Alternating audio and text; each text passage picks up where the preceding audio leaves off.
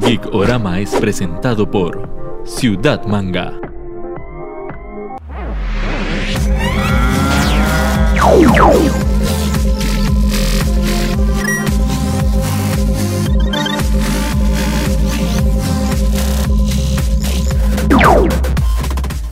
Bienvenidos amigas y amigas a otro programa de Gikorama. Volvimos a Ciudad Manga y no a cualquier Ciudad Manga, el Ciudad Manga Nuevo San Pedro, que está bellísimo. Más adelante vamos a hablar un poquito más de este Ciudad Manga. Pero Neto, ¿cómo va todo?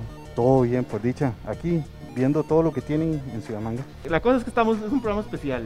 Ajá, ¿y por qué? Contanos. Entonces démosle la bienvenida sin más preámbulos a Andrew. Andrew, ¿cómo Hola, está todo? ¿cómo están todos? ¿Cómo estás? ¿Todo bien? Muy bien, gracias. Andrew, yo creo que la primera pregunta de rigor es, ¿cómo te ha tratado Costa Rica? Muy bien, súper, muy feliz, he conocido bastante y pues siento que es muy parecida a Colombia, entonces me hace sentir también como en mi casa. No, bueno, qué dicha. Y muchas gracias por aceptar la invitación.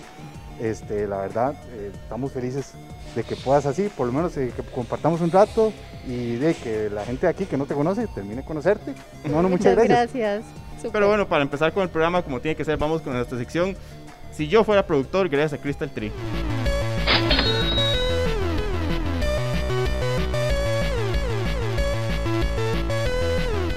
Si yo fuera productor, estaría gracias a Crystal Tree. Crystal Tree tiene una sección en este Ciudad Manga. Recuerden que es una empresa que hace trabajos en cristalería, madera y porcelana totalmente personalizables al fandom que ustedes quieren con una técnica de grabado de arena que no lo borran a, eh, quedan súper bien y son excelentes para regalos. Entonces, Andrew, te vamos a dar tres opciones y una va a desaparecer, una va a continuar tal como es y la tercera va a continuar pero con una condición que yo te voy a explicar. Ok, Cada uno te va a dar un caso. bueno. Va a ser yo el primero. El Spider-Verse, el Snyderverse o los X-Men en el MCU. Entonces, uno de ellos Uh. desaparece, el otro sucede y el tercero va a suceder, pero va a suceder como una telenovela colombiana.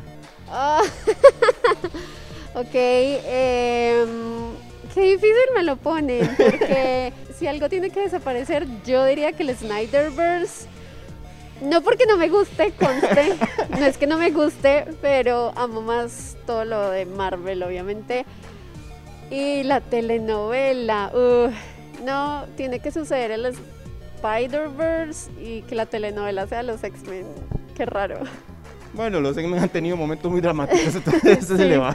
A los chicos de The Boys tenemos a mm, Titans y al grupo de superhéroes de Invencible.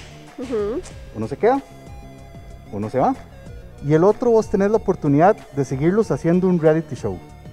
Uh, eh, el reality show tiene que ser The Voice porque siento que verlos convivir en un mismo espacio debe ser muy loco.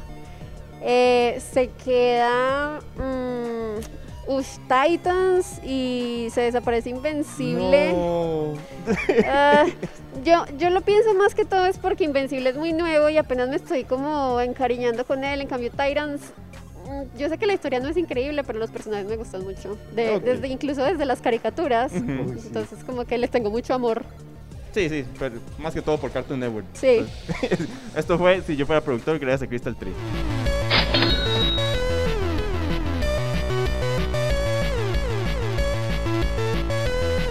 Como les contamos, tenemos el placer de tener a Andrew hoy de invitada. Andrew, la primera pregunta que yo quiero saber es, ¿en qué momento una ingeniera industrial dice, me voy a dedicar a esto? Este es el sueño que va a perseguir, voy a empezar a hacer videos, voy a empezar a crear contenido. ¿Cómo fue ese, ese cambio de dirección? Bueno, eh, yo diría que es una historia larga, pero para resumirles, em, digamos que yo empecé a, a- a trabajar, yo terminé mi carrera, empecé a hacer mi práctica, luego tuve mi primer trabajo y pues digamos que gracias a Dios tenía un buen trabajo, estaba en un buen puesto, digamos que estaba en un área en la que a mí me gustaba lo que hacía. Pero yo empecé a sentir que pues esa no era mi pasión, como que yo no disfrutaba de levantarme todos los días para ir a trabajar. Entonces pues yo también dije como en ese pensamiento muy millennial, eh, como dicen por ahí, eh, o sea, yo quiero hacer lo que me apasione el resto de mi vida, yo me quiero levantar todos los días y ser feliz. Entonces yo empecé a pensar qué es lo que a mí me hace feliz y yo solo me acuerdo que yo llegaba de trabajar y veía películas, veía series y luego me iba a dormir, trabajaba y luego llegaba y veía películas y veía series. Era como una rutina súper monótona. Y ya cuando me di cuenta que es lo que a mí me gusta, pues ver películas y ver series. Y también me gusta hablar de esto, me encanta todo el mundo de los superhéroes, todo. Y yo decía, en México hay muchas referencias porque yo veía muchos youtubers mexicanos y yo decía, pero en Colombia no hay ninguno, y mucho menos una mujer. Entonces yo dije, wow, aquí hay como una especie de, eh, de, oportunidad de negocio que justo me lo enseñaron en la universidad. Y yo dije, aquí hay una oportunidad de negocio. Yo podría empezar a ser la primera creadora de contenido en mi país de temas geeks y de películas, de series. Y pues también mujer, ¿cierto? Que son muy pocas las que hay así general en Latinoamérica. Entonces como que yo lo empecé a pensar y así. Y bueno, finalmente dije, pues me voy a lanzar al agua, que es lo peor que puedo, puedo perder, nada, porque mi rutina era esa. Entonces yo seguí trabajando, seguí trabajando, pero eh, empecé a hacer videos en mis tiempos libres y ya lo único que quería era hacer videos, hacer videos, hacer videos. Y ya llegó un punto en el que se volvió tan grande esto y gracias a Dios me fue tan bien, pues que ya dije, me puedo dedicar a esto y ya no tengo que seguir en el otro trabajo. Entonces digamos que así fue como esa transición a llegar a, pues a, crear contenido ya siempre de todos estos temas. Y, digamos, ¿cómo es el, el, ambiente de fans, de seguidores allá en, en, Colombia? Sí, de hecho también hay muchas personas que aman este mundo. Eh, yo siento que también como que hace pocos años empezó a tomar más fuerza también, ¿cierto?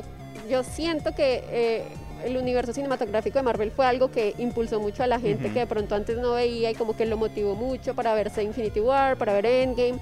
Entonces como que la gente se empezó a emocionar más, pero esto sí existe en Colombia desde hace rato, solo que no había como alguien representativo que hablara de esto. Andrew, y en este proceso de ir creciendo, ¿cuál sería uno de los mayores retos que enfrentaste? Uf, yo creo que uno de los mayores retos es ser constante a pesar de que de pronto uno no vea como como muchas, muchos números, ¿cierto? Porque a veces los números son como muy estresantes, como que las vistas, los seguidores, entonces yo creo que el, reto real es seguir a pesar de y ser constante, pero también es la clave, porque si uno es constante y es paciente, ya luego ve los resultados. Entonces yo creo que eso es como el reto, ser paciente y, y, hacer contenido, porque YouTube también es una plataforma que pues te recomienda entre más videos hagas, porque si solo subes uno al al mes, pues es más difícil. Aprovechemos ahora sí para agradecer formalmente a Ciudad Manga que nos abrió las puertas hoy. Esta es la nueva tienda que está en San Pedro por la parrillita del Pepe. Tiene una super área de cómics, tiene la parte de Mochi Noodles donde encuentran snacks, comidas y ramen. Tiene una piscina de Funko, si pueden ver un poco ahí, o sea, tiene de todo para que se den la vuelta por acá. Está abierta de lunes a domingo. Y si no, si les queda un poco complicado, recuerden que la página www.ciudadmangacr.com encuentran todo el stock de lo que verían en la tienda y se lo dejan en la puerta de su casa. Andrew, pasemos un poco a, la opinión tuya de todo lo que está sucediendo ahorita. Nos están ahogando a nosotros, al fan promedio, con tantas plataformas de streaming, nos están dejando sin, sin recursos. Wow, eh, sí, sí, sí, sí. De hecho, a mí me encanta hablar de plataformas de streaming en mi canal de YouTube y siempre hago recomendaciones y cuento todas las novedades del streaming. Y justamente cuando empecé a hacer eso, empecé a investigar tanto y me di cuenta que cada productora, cada, mm, digamos que mm, empresa de medios está sacando su propia plataforma de streaming y pues eso empieza a ser como un poquito... Eh, sí, o sea, como sofocador, como para la gente porque no sabe qué plataforma de streaming tener digamos que dependiendo del estilo de lo que uno ve, de sus gustos, pues puedes coger, por ejemplo, fácilmente entre Discovery Plus y pues Disney Plus, porque si tú eres una persona que te gustan los documentales o que te gusta un contenido más, em, eh, pues sí, como de otro estilo y no tanto de pues infantil, pues uno es fácil.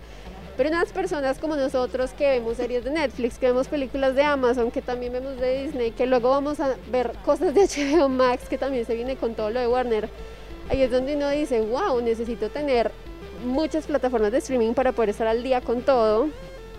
Y yo sí siento que está abrumando un poquito a las personas.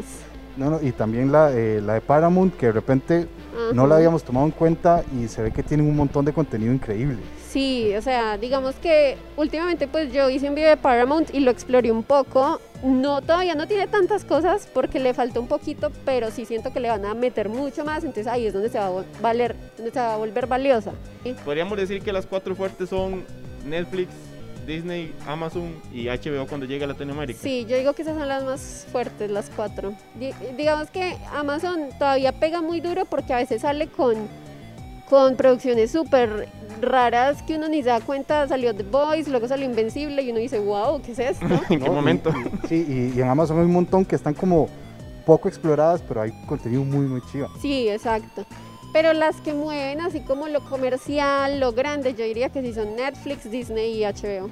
Y una pregunta, cuando, digamos, por ejemplo, eh, Netflix que tira todo de una sola vez, toda una serie, o Disney que tira semana a semana, ¿a vos cómo te gusta más? ¿Sentarlo y verlo todo seguido?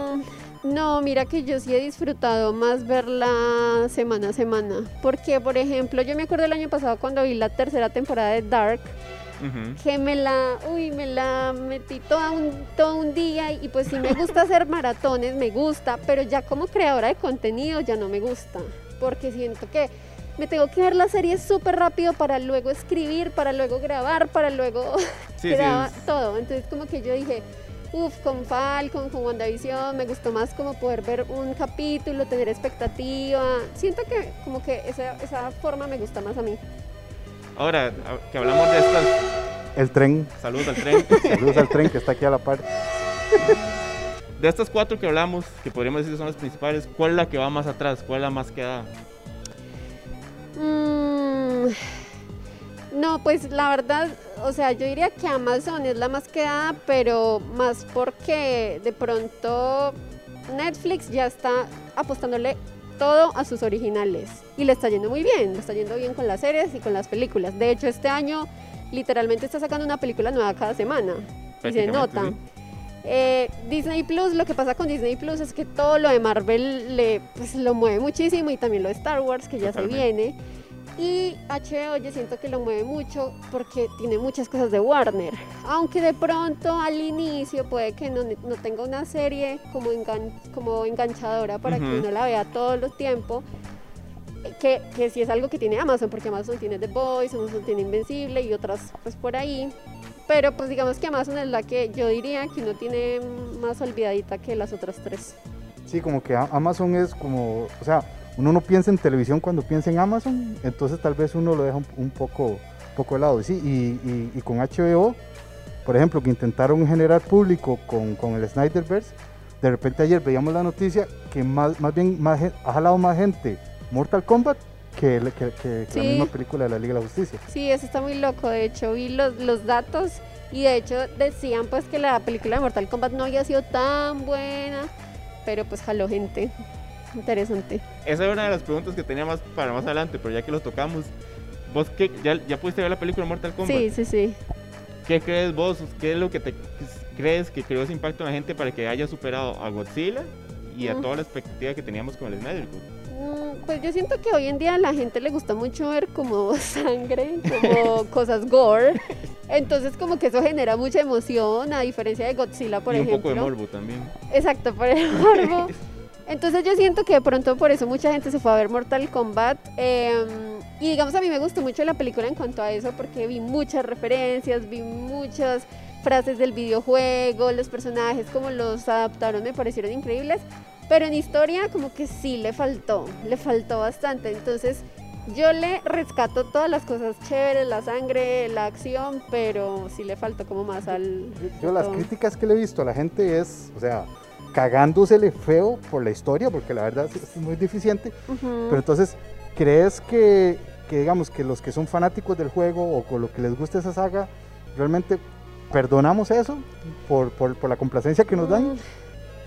Uy, mira que yo sí he jugado mucho el juego y yo no siento que lo perdone del todo porque, porque finalmente cuando tú ves algo en el cine quieres que siga, ¿cierto? Quieres que quieres ver una segunda parte, quieres ver una tercera parte, pero quieres ver películas que sean buenas. Entonces si la película 1 es mala, digamos que eso también afecta que luego hagan otra y puede que hagan otra, pero que tal que también sea mala. Entonces como que finalmente por más que, que, que me pongan todos los fatalities y las frases, pues sí, muy chévere, pero pues si no va a tener una buena historia como para que yo la quiera seguir viendo en el futuro, pues no se perdona tanto. Bueno, antes de seguir, también agradecer a los amigos de Elementos 3D. Recuerden cualquier cosa que ocupen en impresión 3D, ya sean parte mecánica, repuestos, figuras que no encuentren en ninguna tienda. Ellos los ayudan con todo el proceso desde el diseño, pruebas y la propia impresión. Aquí están los números y el contacto para que los localicen y los, los asesoren en todo el proceso y tengan su visita en impresión.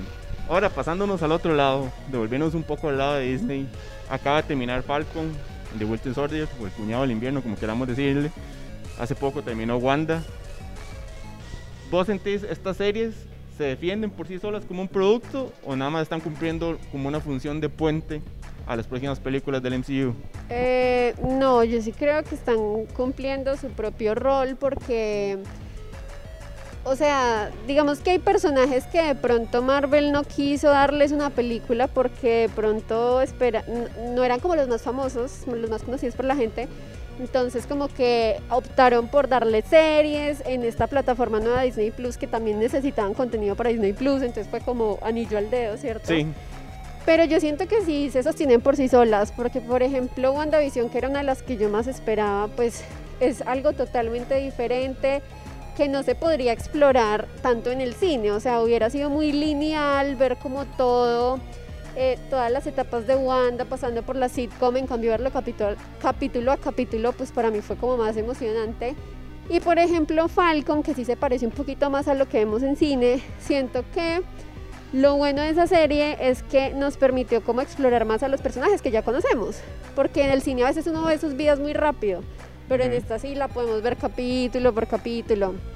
Yo siento que sí se sostienen solas, de hecho Falcon era una de las que yo menos quería, pues de las que menos mm, eh, esperaba más bien. Pero sí me sorprendió. Sí, pero me terminó sorprendiendo. Entonces yo digo, ah, bueno, esto como que va por buen camino. Que le reclames o algo que, tal vez no te haya gustado de alguna de las dos series por el momento. en, este formato ah. serie. yo tenía tan pocas expectativas a Falcon, la verdad, que yo siento que para mí fue perfecta porque le tenía bajas expectativas. Entonces como que yo dije, ah, bueno. A partir de este punto todo va a ser ganancia. Todo va a ser ganancia, exacto. Con, que exista ya todos salimos ganando. Exacto. aparte de eso que derivan una nueva película del Capitán América, ah, ahora con la historia de él. Exacto, incluso mejor. O sea, como que todo fue perfecto. Entonces yo dije, ah, qué bien. ¿Qué pasó con WandaVision? Que yo creo que a todos nos pasó, ¿cierto? Y todos aprendimos de la experiencia. Y fue que había tanto hype, habían tantas teorías, tantas historias que de hecho yo a veces digo, bueno, uno a veces se piensa muchas cosas porque ha leído cómics o porque ha visto videos en YouTube o por lo que sea, pero a veces en la serie también te muestran muchas referencias como para que tú te hagas esas ideas. Y yo siento que WandaVision sí nos tiró muchas referencias raras que Falcon no nos, pues no nos puso. Entonces yo siento que Falcon como que fue más tranquila y por eso también pues no hubo tanta desesperación con el final. En cambio con WandaVision fue como, ¿qué está pasando? Pero porque no salió Mephisto, que es, la broma de siempre, pero, pero es cierto. Y eso fue lo que me gustó de WandaVision, como que estaba esperando tanto que al final dije, ¿qué? O sea, yo en el capítulo final tal vez no lo disfruté tanto por haber estado esperando pues cosas muy altas.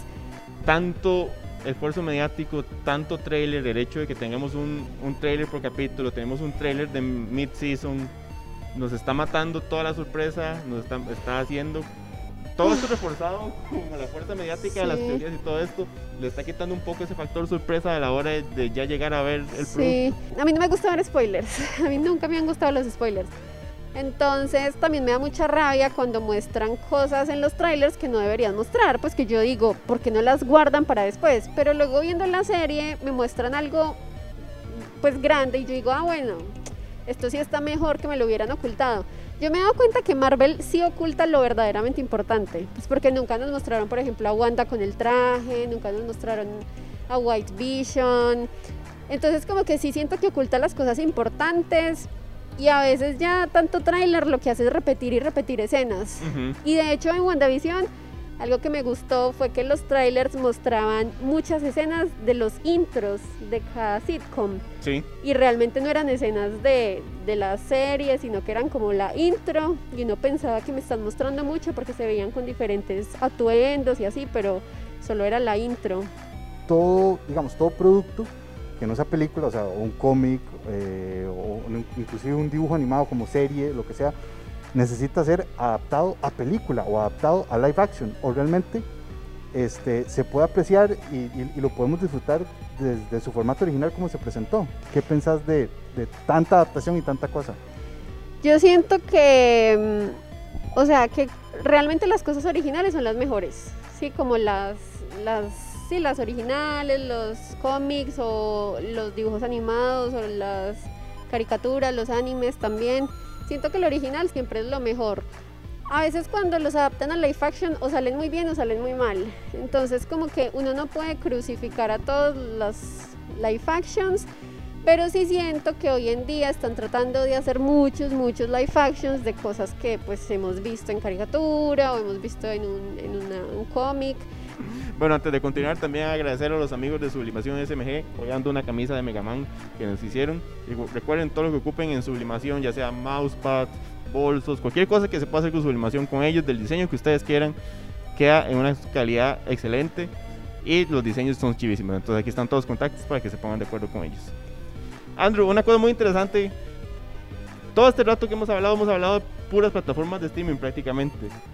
Estamos en los últimos días del cine.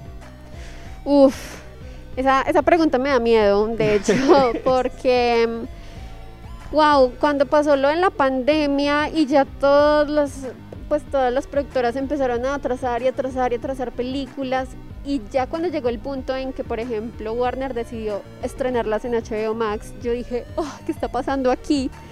Eh, luego Disney algunas las empezó a llevar a Disney Plus, entonces la verdad es que a mí sí me da miedo porque yo digo, para mí el cine es una experiencia, no es solo ver la película, es toda la experiencia de verlo en pantalla grande, las palomitas, el sonido, todo. A mí me da miedo, pero yo siento que el cine todavía es como algo que disfruta mucha gente, tal vez no creo que muera, pero alguien me dio un ejemplo alguna vez muy inteligente y es que puede que pase como la ópera, ¿cierto? Antes la ópera era algo que la gente veía así masivamente, pero ya es algo que se volvió más como de nicho, de los que lo aprecian, más como en ese sentido, pero yo espero que no, porque la verdad no quiero que muera el cine. Es muy bonito ir al cine. Sí. Hemos hablado un poco de plataformas, hemos hablado de películas, hemos hablado de cómics, pero hay otra faceta tuya también por ahí, este, que sos gamer. Ah, ¿verdad? sí. Viendo también esta batalla que está entre las dos empresas principales, ¿por qué crees que Sony se eh, les es que decir se la está pelando, pero no sé si me entendés esa expresión, le está yendo tan mal o, o- o está muy mal pensado no tener algo como, como un Game Pass que sí tiene, que- que sí Mm. tiene Microsoft. Sí.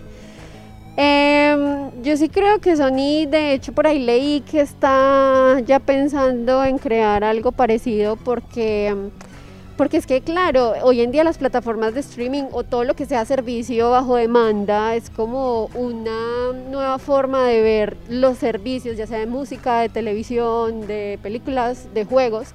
Entonces yo siento que sí, sí están digamos que teniendo una equivocación y por eso es que ya mismo lo están revisando porque una persona que se gasta, no sé, unos 30 dólares o más en un videojuego, con una suscripción de ese valor o menos, puede tener muchos juegos todo un mes, ¿cierto? Entonces, ahí fue la diferencia también de por qué quebró Blockbuster, ¿cierto? De por qué quebraron donde se rentaban las películas, es lo mismo. Entonces, pues, yo siento que Sony sí, sí tiene que, pues, sí se la está pelando.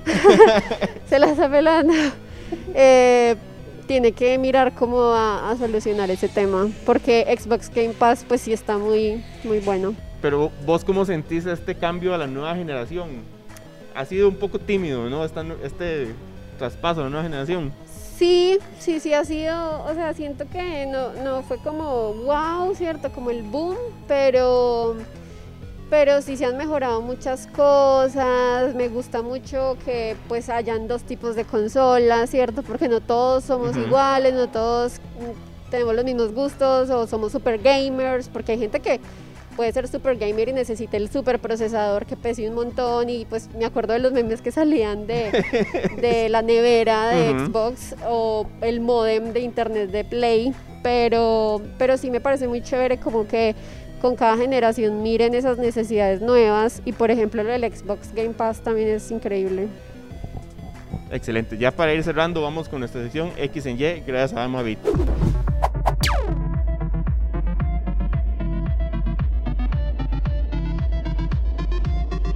X en Y es gracias a Amavit. Amavit es una empresa que se dedica a hacer cuadros, llaveros, portavasos con estos pedacitos de plástico que se llaman bits, que lo que recrea es un, el A-bit o el pixel art.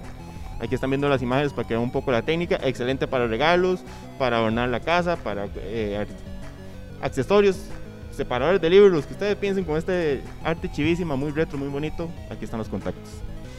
Andrew, esto es, esto es un supuesto de qué pasaría si vos tuvieras la posibilidad de hacer X o Y cosas. Listo. Y ahí vi una entrevista tuya, o un, creo que fue el video de 50 cosas, que decías que tenías como el pendiente de la actuación o el doblaje. Si pudieras doblar tres voces de videojuegos, de películas, de cómics, ¿cuáles serían los tres personajes que más te gustaría interpretar? Wow, pues me encantaría estar, por ejemplo, eh, tipo Spider-Man Into Spider-Verse, podría ser Spider-Gwen, me parecería muy cool porque igual pues ya está la primera película, pero ya luego va a salir la segunda. Empezaste tirando bien alto. Sí. no, pues es que los sueños de uno, imagínate. Digamos que pues voy a coger como de, de cine, de series y de videojuegos. dale. En los videojuegos me encantaría también, por ejemplo, ser Lara Croft, o sea, wow, me encanta, es un personaje que amo. ¿De la saga nueva o los clásicos? No, de la nueva. De la nueva. de la la- nueva, la- me gusta mucho. Ah, podría escoger a alguien como de Game of Thrones o algo así, bien como, como esas, eh, como hablan así como todo, pues, eh, de Correcto. época, ¿cierto? Ok. Con palabras súper raras, entonces también me gustaría hacer un doblaje así. Sí, un, un doblaje así todo raro como My, My Lord y cosas así. Entonces sí. Excelente, esto fue XNJ, gracias a Amabit.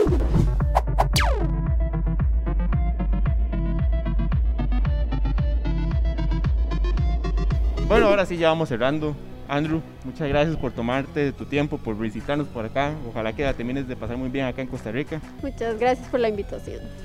Uno de nuestros patrocinadores, que se llama Honey Socks, que son medias geeks, te quiere dar un regalito, entonces aquí te traemos una sorpresita. Muchas gracias. Ahí si lo sacas para que veas lo para que, que lo puedas ver. si quieres.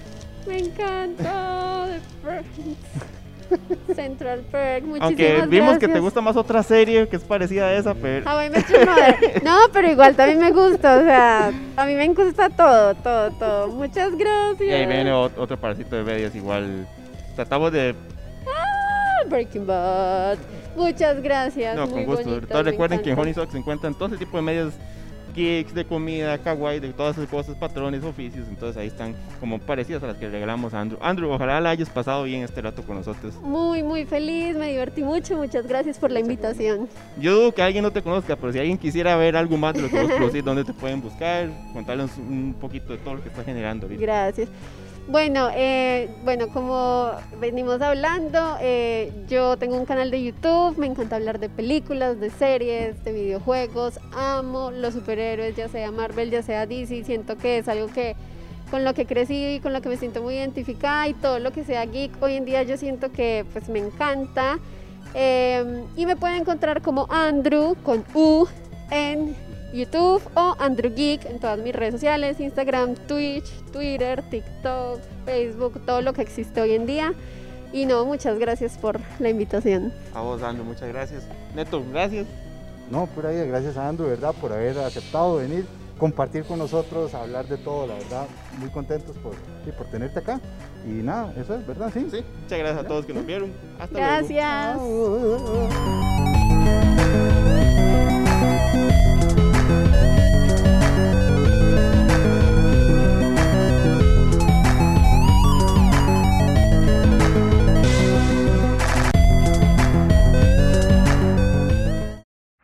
Geekorama fue presentado por Ciudad Manga.